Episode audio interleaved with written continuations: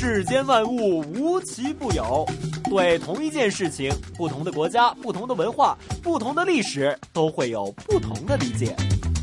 究竟有什么不同？马上为您揭晓。同不同，主持刘明正。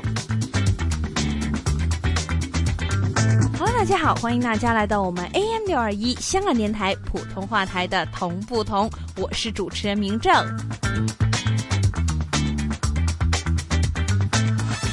为大家呢带来的这一条胡同，就是我们的东四十四条。没错，东四十四条其实就是我们整个东四胡同这一趟东四之旅的一个可以说是一个小终点。因为其实，在东四胡同里面呢，一共呢就有十四条胡同，而今天这一条东四十四条呢，就是我们今天东四胡同之旅的一个终点站。那么一首歌曲回来之后，就会正式开始我们今天的同不同。名正联动我们的北京胡同专家带你一听这条东四胡同里面的压轴胡同东四十四条。狼伯伯，狼伯伯，这个世界那么大，究竟有什么好玩的呢？嘿嘿嘿嘿，那你就去找找看吧。找不到的话，我就要把你给吃掉。哈哈哈哈童言无忌。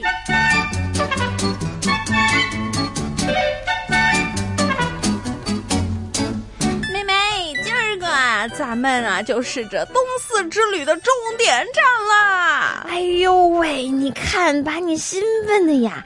今天呢，咱们就把东四胡同所有的精华都呈现出来吧。哎，说到这精华呀，之前咱们逛了那么多的东四的胡同，一共有十四条那么多呢。如果让美美你去挑的话，你觉得东四最吸引你的看点是什么呀？这个嘛，东四整条胡同实在是太好玩了，又有北京味儿，实在是很难挑也。不过，要是真的说东四看点的话，第一个看点一定是东四胡同自个儿本身。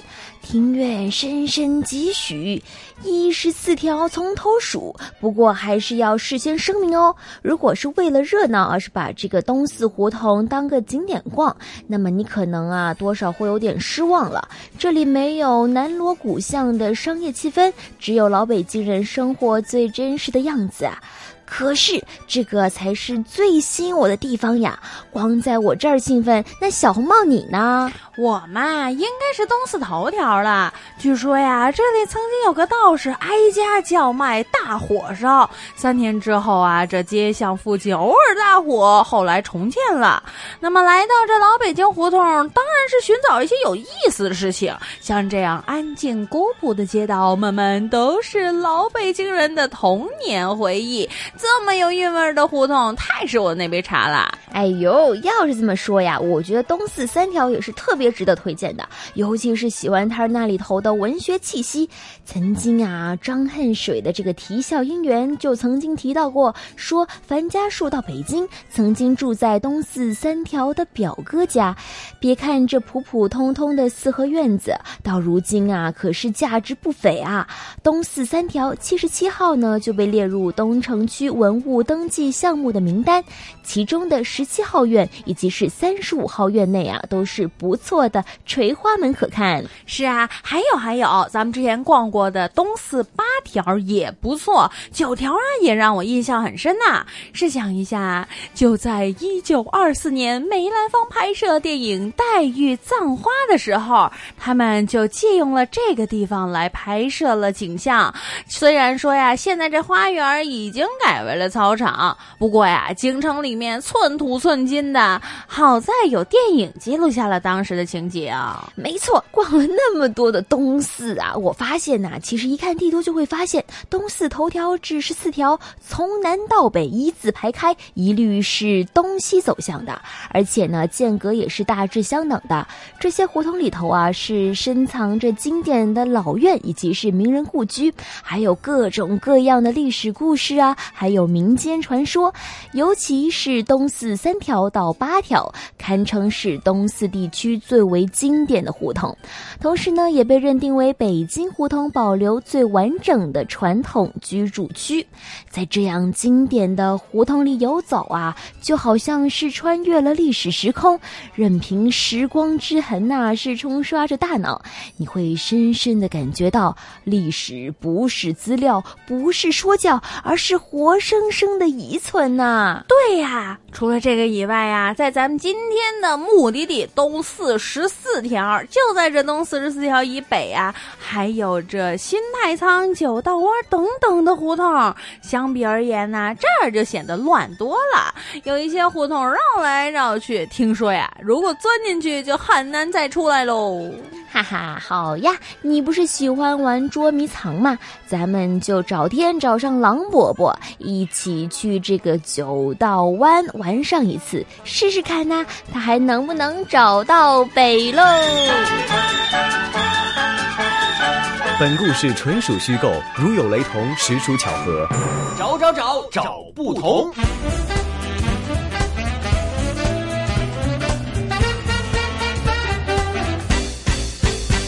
正式开始我们今天的同不同。今天民政带着大家一起来听一听这东四胡同的压轴胡同东四十四条。首先，现在我们邀请到香港大学专业技修学院语言及文史哲学系的刘老师，为我们一起来介绍一下这一条东四十四条。元代建都于北京，就有东四这个地方了。到了明朝。官府在十字路口的四面各建了一座木牌楼，因为这四座牌楼的位置在皇城的东边，于是人们称之为东四牌楼，简称东四。当年的东四，高门大户比比皆是，车马如云，人烟如织，熙熙攘攘，热闹非凡，可称得上是冠盖满京华。可惜随着王朝迟暮。这里早已变了许多，如今唯有东四三条至东四八条一带还依稀能见到当年的遗迹，古韵悠然。今天要为大家介绍的东四十四条就是其中之一。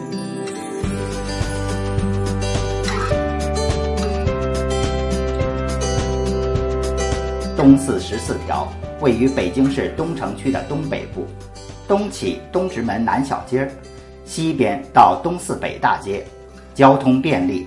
附近有北京中医药大学、东直门医院、梁启超故居。在清朝时期，肃王府就在东四十四条这里，还在这里商讨建立了北京近代警察制度。可惜王府的大部分建筑已不复存在了，只剩下东南角的一段残垣。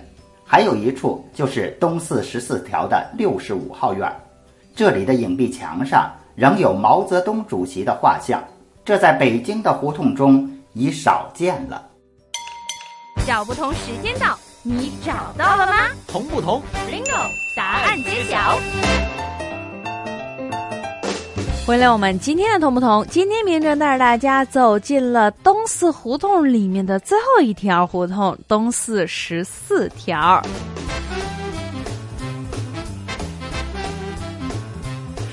那，其实我们就是一直以来为大家介绍这东四胡同呢，除了说是北京，而且是老北京的一个非常著名的一条胡同以外呢，在这几条胡同啊，十四条胡同里面，每一条其实都有着他们的故事。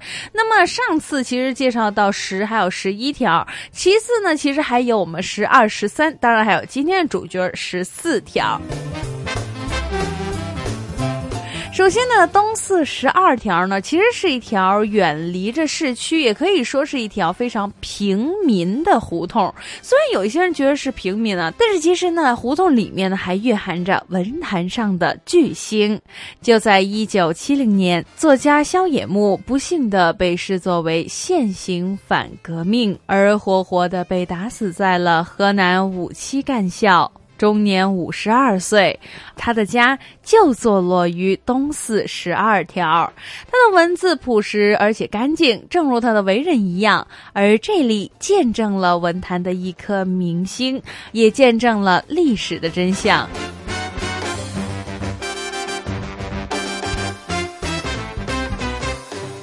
那么顺着十二条走下去，就是东四十三条了。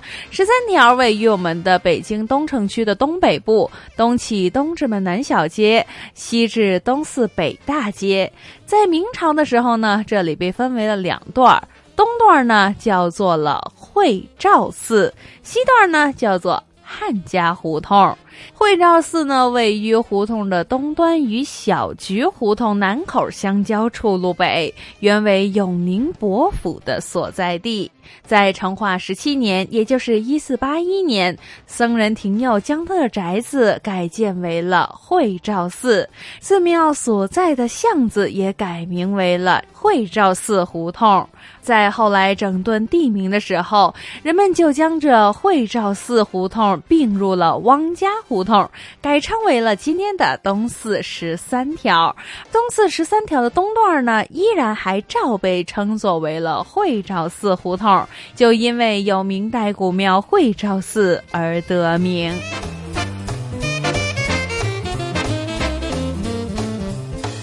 那从十二十三继续走下来，就是我们今天的主角东四十四条了。其实东四十四条呢，在一九六五年改名字之前，东段呢曾经被叫做了五显庙，西段被叫做船板胡同。十四条的西段的农贸市场，原来呢是北京的袜厂的厂房，在旁边呢也有几栋的老房子。相传呢，这是清朝末代。肃亲王府的遗迹，而且这里还发生过很多很多有趣的历史故事。找不同时间到，你找到了吗？同不同？Bingo，答案揭晓。大家回来，我们今天 AM 零二一香港电台普通话台的同不同，我是主持人明正。今天明正为大家介绍就是东四胡同里面的终点站，也是它最后的一条胡同——东四十四条。就跟节目开始的时候呢，刘老师跟我们介绍过，这东四十四条呢，它曾经是清朝的肃王府的所在地。其实说起这肃王府啊，当然说起王府，当然是王亲国戚的这一类了。那么这个肃王府里面的肃亲王豪格，其实就是清太宗皇太极的第一个皇子。从乾隆十五年绘制的《乾隆京城全图》上面来看。在当时啊，这肃王府还被称为显亲王府。在王府中轴线上面呢，由南到北依次是府门、银安殿。东西一楼、神殿和后照楼等等。那么它的西面呢是花园，北面还有家庙。从图上整体来看，这个王府啊，基本是按照大清会典的制度来修建，而且并没有超标准。在乾隆四十三年，也就是一七七八年的时候，恢复了肃亲王世袭封号，从此啊，就一直称呼这儿为肃王府。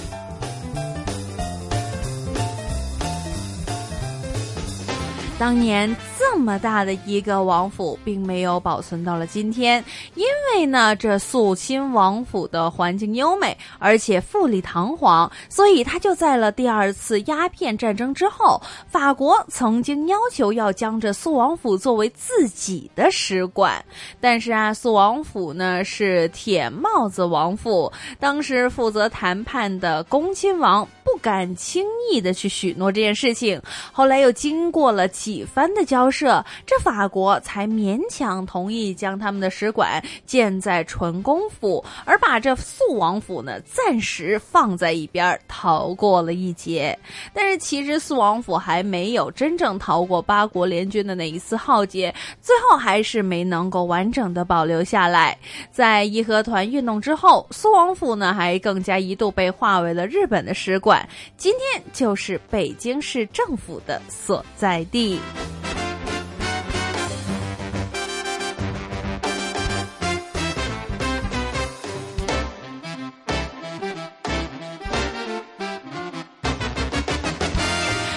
说到这肃王府啊，刚刚刘老师也提到过了，肃王府里面呢有一位呢，我们说肃亲王呢曾经在这里唱过大戏，就是时代肃亲王，字爱堂，他是清太宗太极长子豪格的。第十代直系子孙，在清政府里面呢，任民政部的尚书，镶红旗汉军都统，而且还有军资大臣等等的要级。就在一八九八年的时候，续袭了肃亲王爵。在一九零二年呢，就任了步军统领，管理着工程巡捕事务。在后来的一九零七年的时候，他更加被任命为了民政部尚书，对北京近代市政管理做出了一定的贡献。实际上，曾经在一九零零年的六月二十四号，这位第十代的肃亲王就携带了家属，趁着混乱逃离了肃亲王府，和慈禧太后一起逃往了西安。在光绪二十七年，也就是一九零一年，当他随着慈禧太后回到了京城的时候，这肃亲王府已经被八国联军烧毁，只存了横墙。肃亲王呢，就不得不在这东城北新。桥南船板胡同里面，也就是今天东四十四条的西头路北，重新建造了今天的新王府。那么新王府呢，原来是道光年间大学士宝兴的宅子。可是新王府的规模整体来说不算很大，而且仅仅只有几个大的四合院来组成。那么到了今天，这肃亲王府呢就被了北新桥袜厂占用，原来的建筑基本已经不存在了，只有这东南角有部分的遗存。找不同时间到，你找到了吗？同不同？Bingo，答案揭晓。大家回来，我们今天的同不同？今天我们为大家带来的是东四十四条这一条胡同。那么，其实说到东四十四条，刚刚也得为大家提到了，在这里面有一个非常著名而且重要的建筑，就是肃王府。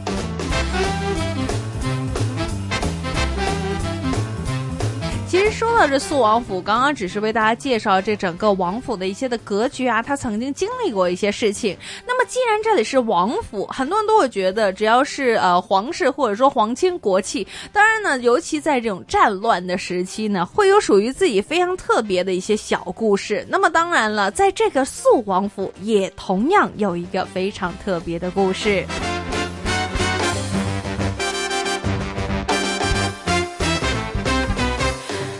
现在的肃王府就位于北京的桥板胡同的北边现在呢被北京袜厂占用，建筑呢大部分都被改建，它的东端呢尚存有部分的遗存。那么老肃王府原来呢就是在正义路东，在辛丑条约订立之后，王府就被外国的使馆占领着，所以后来就决定在这里重新建起了新的肃王府。这一所的住宅就跟刚提到似的，就是道光末年大学士兼四川总督宝兴的住宅。在义和团运动当中，因为陆荣自己的宅子遭到了毁掠，所以呢，人们就把了这个宅子献给了陆荣，而陆荣呢，又将它转售给了我们刚刚提到的第十代肃亲王。当然，流传下来的，除了说刚刚说是转给了第十代的肃亲王呢，也有一个说法是把它卖给给。了肃亲王，那么在肃亲王迁入了之后呢，就对这里开始进行了属于自己的一个改建计划。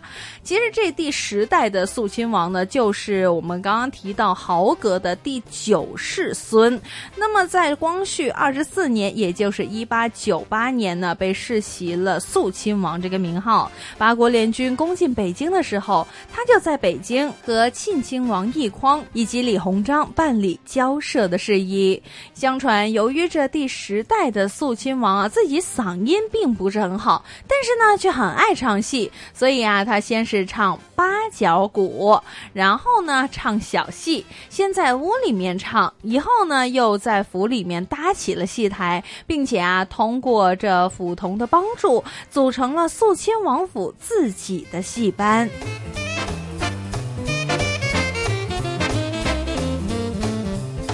曾经有人还说，在北京城。肃王府是唱戏最多的地方，几乎每一天每一天都有戏可唱，而且这第十代的肃亲王还自己登台演出。可是啊，由于这封建王府里面见不得人的事情其实有很多。第十代肃亲王第四个福晋张家氏，原来就是从京郊买彩的丫头，叫蓝姑娘。在当丫头的时候，她就被第十代的肃亲王的。儿子所监屋，十五岁的时候被肃亲王收为了四房。这张家氏自从被收房之后，就经常大着肚子，每隔一年就生一个，而且她一共怀过十一胎，生下十胎。而最后的一胎呢，是因为吃了打胎药，孩子死在了肚子当中，而她也跟着一起去世了。提到了在封建王府里面见不得人，或者说像这样一些悲惨的事情非常的多。但是这第十代的肃亲王其实也干过一点好事儿。他在任命这民政部尚书的时候，对建立北京近代警察制度以及这市政管理有所贡献。而且在辛亥革命时期，他组织了宗社党来反对清帝退位。清帝退位之后呢，就到了旅顺。这第十代肃亲王也勾结了日本人的势力，从事复辟的活动。而他的女儿就是在抗日战争当中非常有名的汉奸金碧辉。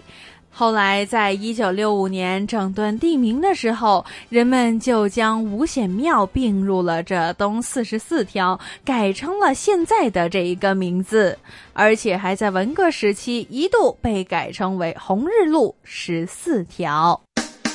大世界，小玩意儿。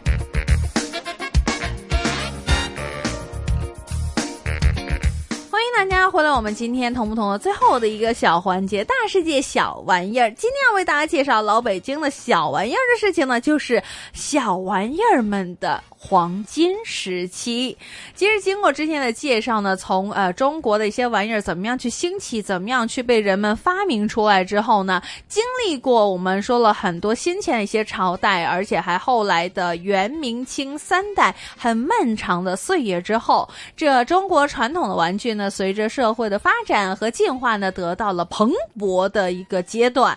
在元明这两代呢，其实是中国传统玩具非常稳定而且。缓慢发展的阶段，当时还出现了，例如说广东佛山以及江西景德镇、杭州、北京、苏州等等等等著名的玩具产地。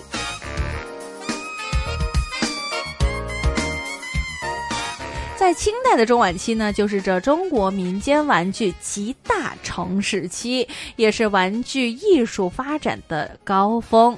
当时啊，所产的玩具呢，其实已经涉及到了各种题材和各种的材质。原有的玩具产地继续继承着发展了这唐宋以来的古代玩具。那么新的呢，新的玩具当然集散地呢也不断的出现，比如说就有着天津的杨柳青。河北新城县的白沟和扬州等等的地方，在这个时期都成为了重要的玩具产地。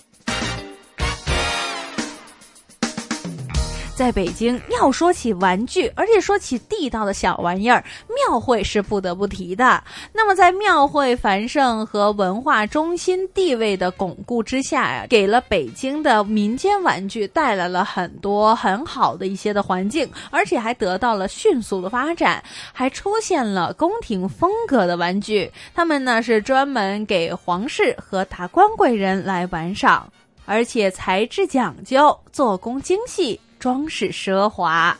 到了民国时期，中国传统玩具经过了前一两代的这样的一个推展之后，终于到了它发展的黄金时期。其中一个重要的原因呢，就是在辛亥革命之后，旗人贵族开始没落。由于他们不擅长农耕，所以呢，很多人呢都纷纷从事玩具制作这个行业。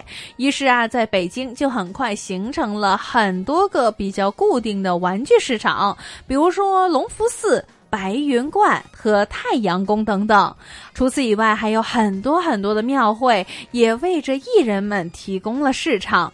根据一位对有关中国民间玩具艺人和作坊有着非常深兴趣的专家所说，根据他自己的统计啊，在辛亥革命之后，从事玩具生产的就有几十家，而且商品呢有百余种。所出现的众多的民间玩具著名人士有北京泥人张，有面人汤。还有布人翁和独一斋等等等等，所以在这个时候，北京就成为了民间玩具最大、最丰富的产地，而且啊，它的产品还在当时呢有往外国去卖。直到了抗战爆发之前，玩具一直都是处于蓬勃发展的阶段。